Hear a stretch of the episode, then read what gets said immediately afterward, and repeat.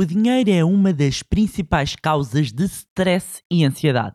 No mais recente episódio do podcast Manibar, deixo-lhe dicas sobre como combater a ansiedade financeira. Olá, o meu nome é Bárbara Barroso, sou especialista em educação financeira e finanças pessoais e sejam bem-vindos ao Manibar. Money!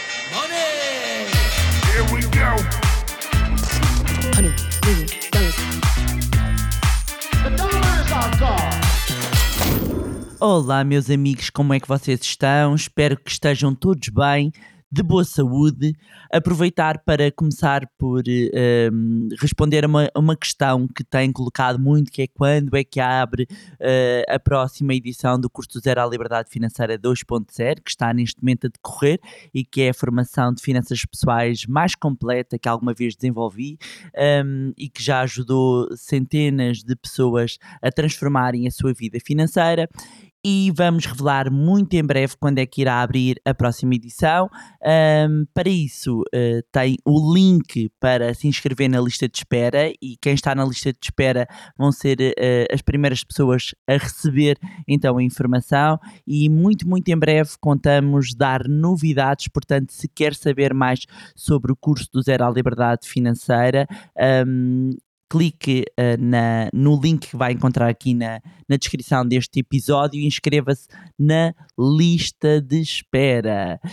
E hoje vamos dedicar um, um episódio a um tema muito especial. E muito especial porque nós estamos numa semana em que se assinalou o Dia Mundial uh, da Saúde Mental. E hum, este é um tema que uh, é muito importante e estando quase 18 anos dedicados à educação e à literacia financeira e dedicado a, acompanhar muitas pessoas, dizer que já vi vários quadros um, de ansiedade financeira e achei que este era o momento certo para falar uh, deste, deste ponto. Quando nós falamos em ansiedade financeira, nós falamos, no fundo, de uma relação e de um conjunto de sentimentos de ansiedade, quadro de ansiedade relacionados com dinheiro. E ao contrário do que se possa pensar, a, ansiedade financeira pode acontecer uh, e manifestar-se com qualquer pessoa, independentemente de quanto dinheiro ela ganha, independentemente de, quanto tenha na sua conta um, bancária, e ela surge como uma preocupação excessiva, não é?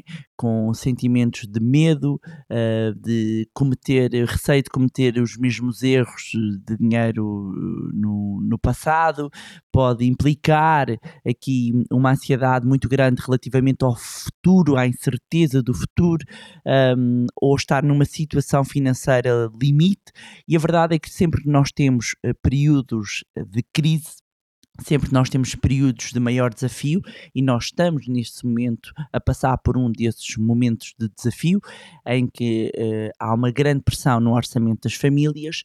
Obviamente que toda a situação financeira pode causar uh, um stress acrescido. E quando eu digo acrescido é para lá do normal, porque depois, obviamente, os quadros de ansiedade, uh, e devem ser levados muito um, a sério, manifestam-se de maneira diferente de pessoa para pessoa. E quando nós temos aqui uh, um, um, ponto de ansiedade, é, é no fundo um, um sinal de alerta aqui do nosso sistema nervoso, do corpo, da mente, que é interpretado quase como uma ameaça.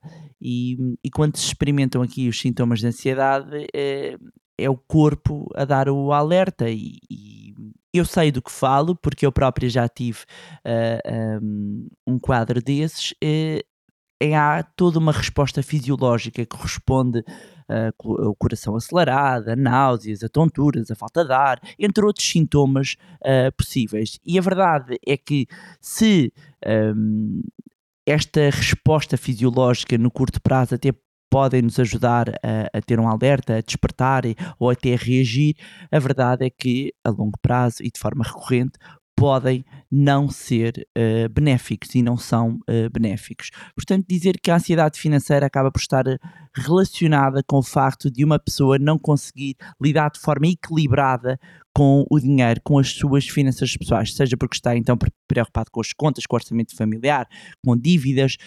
Um, seja por estar numa fase de desorganização uh, financeira ou mesmo de falta de literacia financeira, porque claramente a falta de literacia financeira piora um, aqui a situação. Ora, como o dinheiro é tratado uh, como um tema tabu, um, do mesmo modo em que a saúde mental, a estabilidade emocional também é um tema uh, tabu, portanto imaginam quando se junta, uh, quando se juntam essas duas esferas, uh, é muito difícil conseguir que se fale, que se falem destes, destes assuntos. Um, perante este quadro, o que é que nós podemos fazer? O que é que nós podemos fazer? E eu vou deixar aqui um conjunto de dicas, no fundo, para um, combater aqui aquilo que é definido como a ansiedade financeira. Primeiro ponto: encarar o problema.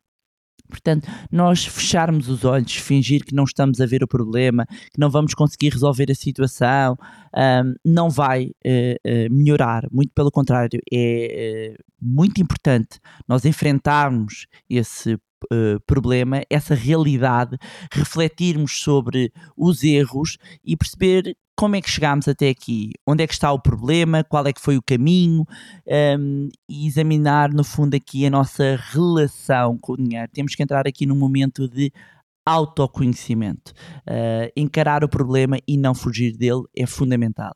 O segundo ponto fundamental é entender quais é que são as emoções que associa ao dinheiro e o dinheiro está presente em vários domínios da nossa vida e traz emoções, umas boas, outras más, que têm influência sobre nós. E nós temos que ter em atenção que sentimentos é que nós estamos a ter, que emoções é que nós estamos a ter quando um, falamos sobre dinheiro. E a verdade é que falar sobre dinheiro muitas vezes está ligado a emoções como vergonha, sucesso, medo do fracasso, status, poder, uh, autoestima, controle. Uh, e aprender a reconhecer estas emoções e depois falar sobre elas vai nos permitir um, minimizar quase que o controle desta ansiedade relacionada uh, com o dinheiro tem sobre o nosso próprio bem-estar.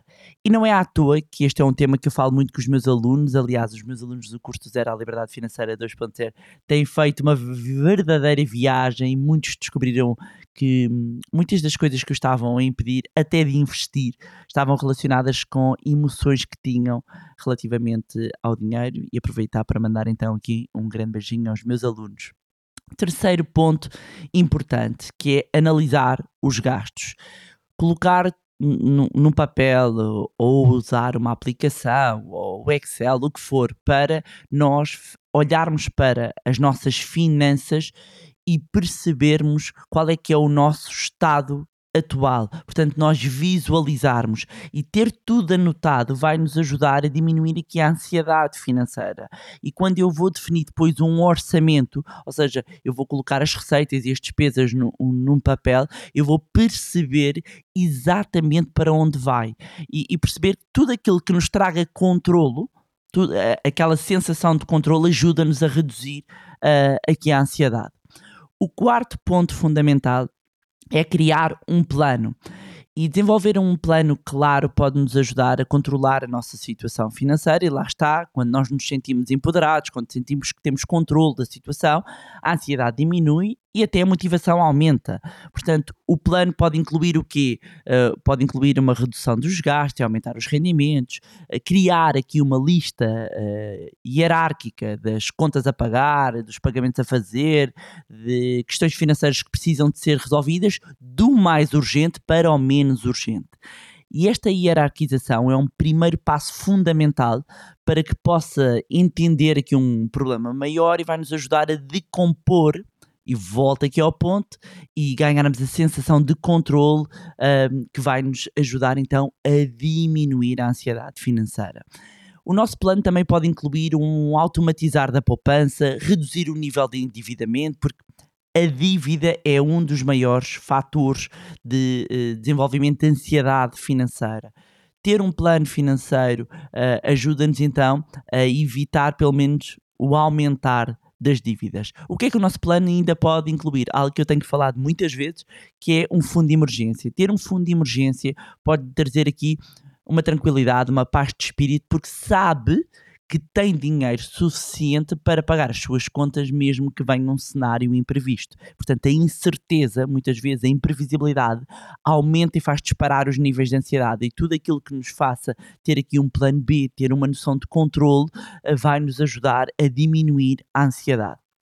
O quinto ponto fundamental é evitar o isolamento e, e fazer atividades. E o que é que eu quero dizer com isto? Acabam por ser dois pontos num. Primeiro, tentar esconder uma má situação financeira dos outros é a pior coisa que pode fazer. Portanto, converse com os seus amigos, com familiares, com quem faça sentido para si, explique a, situação e peça ajuda se necessário. Um, e muitas vezes, quando, nós, quando existe aqui um quadro de ansiedade provocada por, por causa do dinheiro, o primeiro instinto é cortar tudo, uh, até mesmo as coisas não materiais ou mesmo de baixo custo, um, e de repente eu vou eh, deixar de fazer tudo, vou me isolar. E isso não é bom. Portanto, pratique mesmo atividade física, isso ajuda-nos em termos, em termos uh, mentais, ajuda-nos também a distrairmos. E há coisas que são às vezes nós, nós estamos agarrados ao Excel, ok? É, é um quadro é, e um indicativo às vezes de um quadro de ansiedade. Nós estamos agarrados ao Excel, àquela despesa e aquela, aquela despesa no fundo é algo fundamental para nos dar aqui um maior equilíbrio emocional e, é, e não é uma despesa, no fundo é um investimento, é um investimento em nós próprios. Outro ponto, sexto ponto fundamental, é aceitar a situação e não se culpar uh, tem de aceitar primeiro uh, as coisas como elas são, o estado em que está e, e respeite aqui a sua história. Uh, procure depois, obviamente, fazer aqui um trabalho de abandonar as crenças antigas e limitantes e manter a mente aberta para novas perspectivas. E é importante não se culpar. E, todos nós, quando os tempos estão difíceis, digamos que o crítico que vive dentro de nós parece que grita todos os nossos uh, fracassos. E se já passou, se já aconteceu, se não tem volta a dar, por muito mal que tenha sido o erro, não tem de carregá-lo como um fardo para sempre. Permita-se perdoar-se. Perdoe-se. É muito importante isto. Outro ponto fundamental é concentrar-se apenas, apenas naquilo que pode controlar. Um, e em termos financeiros, há muitas coisas que nós não vamos conseguir controlar. Não vamos controlar a inflação, a economia, a bolsa. Tudo isto é alheio, no sentido em que não tem qualquer controle. Foque-se apenas naquilo que depende de si e que pode fazer. Olhe para o seu orçamento, veja como é que pode ser financeiramente mais eficiente, procure formas de aumentar rendimentos concentre-se primeiro em metas alcançáveis, é fundamental. No meu livro Ponha o Seu Dinheiro a Trabalhar para Si, encontra muitos exercícios e dicas também que, que o vão ajudar neste ponto, caso tenha interesse. Oitavo ponto importante: evite hábitos pouco saudáveis. A ansiedade financeira, como qualquer outro tipo de ansiedade, pode adiar aqui um impulso de recorrer a álcool, a drogas como formas de fuga, ou mesmo ao jogo, aqui um bocadinho numa esperança equivocada de que vai resolver os problemas uh, financeiros. Inevitavelmente, uh, isso ainda lhe pode sair mais caro, mais caro em termos financeiros, mais caro em termos de saúde, saúde física, saúde mental. E se sentir aqui uma tentação muito grande em recorrer eh, algum destes cenários, alguma destas situações, é importante entrar em contato com um profissional de saúde. E se conhecer alguém que está neste quadro, procure ajudar essa pessoa. Nono ponto, muito importante, não confundir inspiração com comparação. Deixar-se inspirar por histórias de pessoas que já estiveram na mesma situação e que se superaram, ao observar os outros, pode ajudá-lo, pode entusiasmá-lo a encontrar uma solução. Mas isso não significa andar a comparar a riqueza com a, com a pessoa do lado. E hoje em dia as redes sociais acabam por nos dar aqui uma sensação se calhar que as nossas vidas não são assim tão interessantes comparativamente a outras, geram frustração, geram stress, geram ansiedade, aquela pessoa tem aquilo, eu nunca vou conseguir ter aquilo, e portanto entramos aqui num quadro, já nem é de ansiedade, num quadro depressivo. E, e é importante que nós entendamos que existe toda uma indústria de marketing de publicidade projetada e desenhada para pressionar aqui quase os nossos viesos, para nos fazer desejar coisas que não temos, às vezes que nem queremos. E uma forma que nós temos muito simples de combater isto é focar-nos naquilo pelo qual nós somos gratos. Praticar a gratidão vai nos ajudar aqui bastante. E hoje em dia nós damos muitas coisas como garantidas e eu vou pegar só mesmo em coisas até materiais, um computador, um telemóvel, coisas que há 30 anos eram verdadeiros luxos. Um, e uma maneira de ganhar aqui a perspectiva é desafio a si. Façam uma lista de 5 ou 10 coisas, materiais ou não, materiais ou não, pelas quais você é grato. Um, o ter saúde, uh, o, o, ter uma casa para morar, o que for, o que for. Uh, lista aqui 5 ou 10 coisas, até pode pôr 5 coisas materiais e 5 coisas que não são materiais pelas quais você é grato. Outro ponto fundamental é investir na sua literacia financeira. Só o facto de estar a ouvir este podcast, sobretudo até aqui, já demonstra que está a fazer aqui o seu investimento na sua literacia financeira. E o conhecimento empodera. O conhecimento permite ter maior clareza, mais opções e, consequentemente, reduzir o stress e a ansiedade em relação ao dinheiro.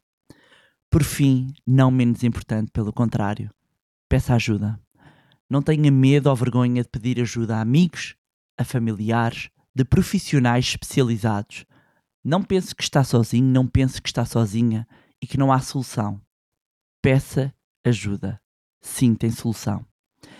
E pronto, era isto tinha para vos trazer em mais um magnífico episódio do podcast Manibar. Partilhem este episódio com os vossos amigos e com os vossos familiares. Não pensem que às vezes o quadro de ansiedade, um quadro até mais desenvolto até de depressão, causada muitas vezes pelo dinheiro. O dinheiro às vezes é um gatilho para esconder algo mais profundo e às vezes nós estamos, estamos todos aqui a sorrir e não conhecemos a dor das pessoas. Às vezes nós próprios estamos com aquela cara a sorrir e ninguém conhece a nossa dor. E procurarmos ser mais empáticos com o outro, procurarmos sairmos do nosso umbigo, procurarmos ser um bocadinho mais altruístas, a tornarmos um bocadinho o mundo melhor, começando por ajudar aqueles que nos estão mais próximos, sejam familiares, sejam amigos, sejam conhecidos. Portanto, é raro eu pedir-vos alguma coisa. E se eu vos quero pedir é que partilhem este episódio e pratiquem empatia tudo é mais fácil, tudo é melhor e acreditem, até financeiramente as coisas fluem de outra maneira quando nós olhamos pelo outro, quando nós percebemos que vivemos além de nós. Aproveitar uma vez mais, como sempre, para agradecer, agradecer a você que está desse lado, agradecer a todas as pessoas que continuam a manifestar as várias uh, e têm partilhado as suas histórias comigo através de mensagens, e-mails, fotos. Agradecer também todos os meus alunos que me permitem um, fazer a jornada com eles de transformação, de ser eh, a sua mentora. Muito obrigada por me permitirem fazer aquilo que eu amo, um, que é levar a literacia e a educação financeira cada vez a mais pessoas. E já sabem que podem nos continuar a acompanhar através das diversas redes sociais, Facebook, Instagram, LinkedIn, acederem ao nosso grupo de Telegram. Eu deixo sempre os links na descrição. Subscrevam a nossa newsletter para receberem as novidades todas. E mais uma vez, não se esqueçam de subscrever o podcast através da plataforma da qual estiverem a ouvir. Se gostaram deste conteúdo e acham que vai ser útil a outras pessoas, partilhem. Quanto a nós, encontramos no próximo Money Bar. here we go. Hundred million dollars. The dollars are gone.